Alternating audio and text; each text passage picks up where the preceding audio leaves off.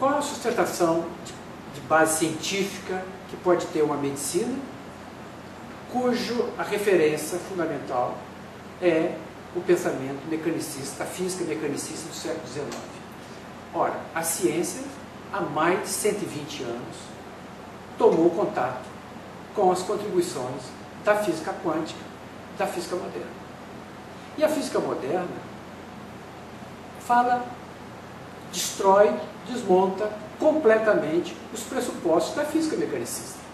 Ora, como é que você pode dizer que uma doutrina que está baseada na física mecanicista é a representante da ciência hoje? Não tem o menor sentido. Uma medicina, para dizer científica hoje, uma doutrina de ter base científica, porque a medicina, na verdade, é doutrina, ela tem o seu viés de filiação a um determinado pensamento científico. Medicina oficial, então, é filiada ao pensamento científico das ciências clássicas, da física mecanicista. Se uma doutrina hoje com filiação científica, a doutrina médica de filiação científica hoje, ela deveria, deveria estar vinculada às ciências que nós chamamos ciência de, da complexidade.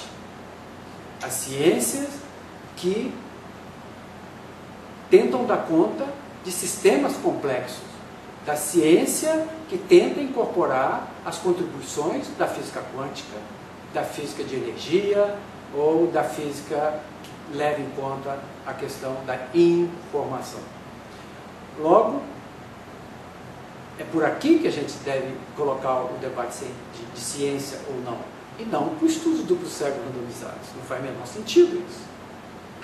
Então, as tentativas dos médicos que buscam é, caminhar no sentido de uma doutrina que respeite a complexidade do organismo, é que nós temos criado o campo, desenvolvido o campo da medicina integral.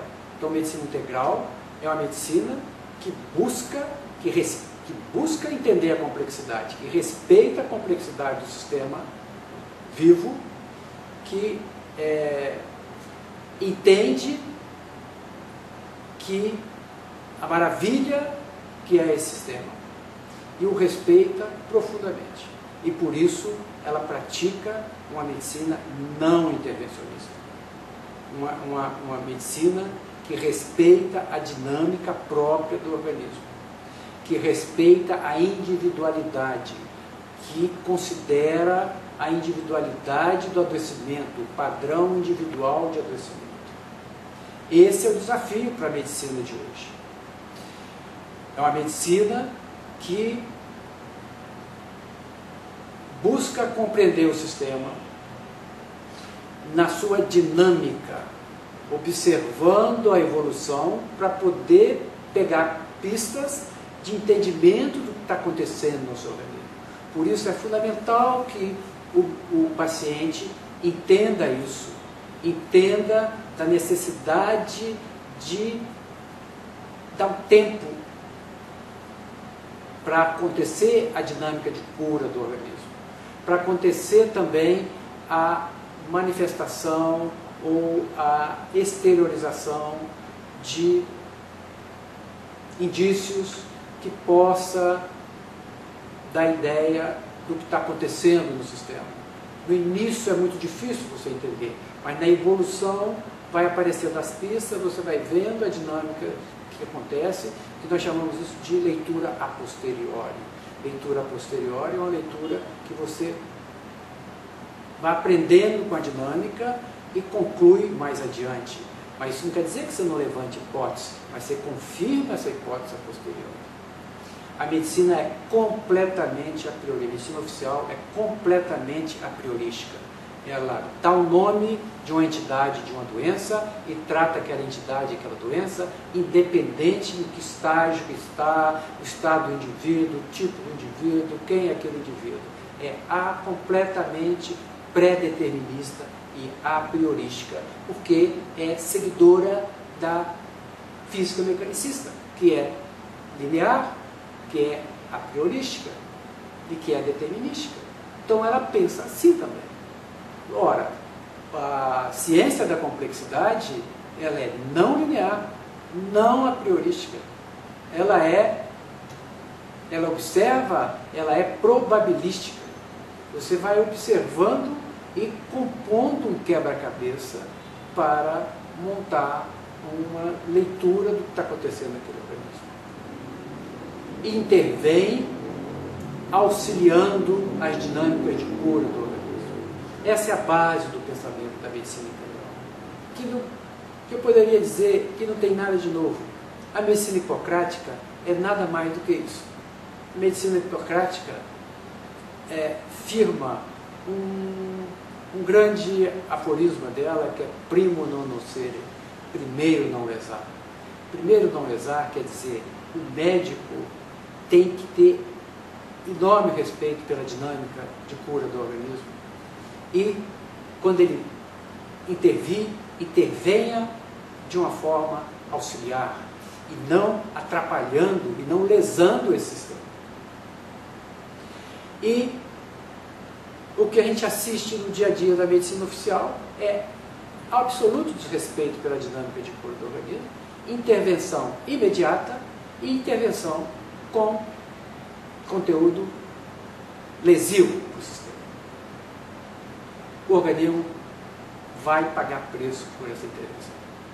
É só esperar.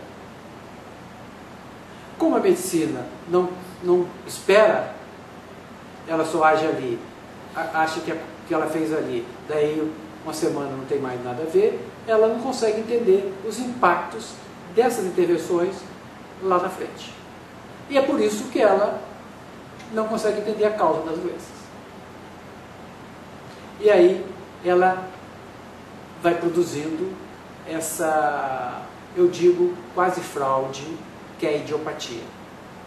Porque um paciente não pode se contentar aí é um médico e perguntar para o médico, doutor, qual é a causa dessa doença que eu estou tendo? E ele dizer, não, não sabemos, é idiopática. E ele fala isso para quase 100% das doenças crônicas e 90% das doenças em geral. Ora, o que, que, é isso?